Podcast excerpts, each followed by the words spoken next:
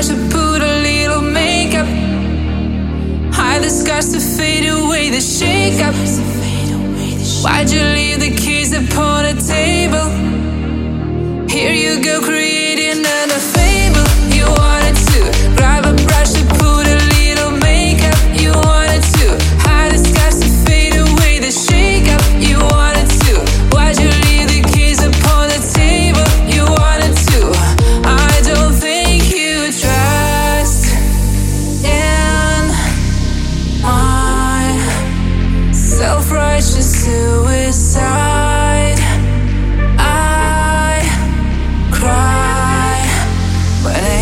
deserve to die.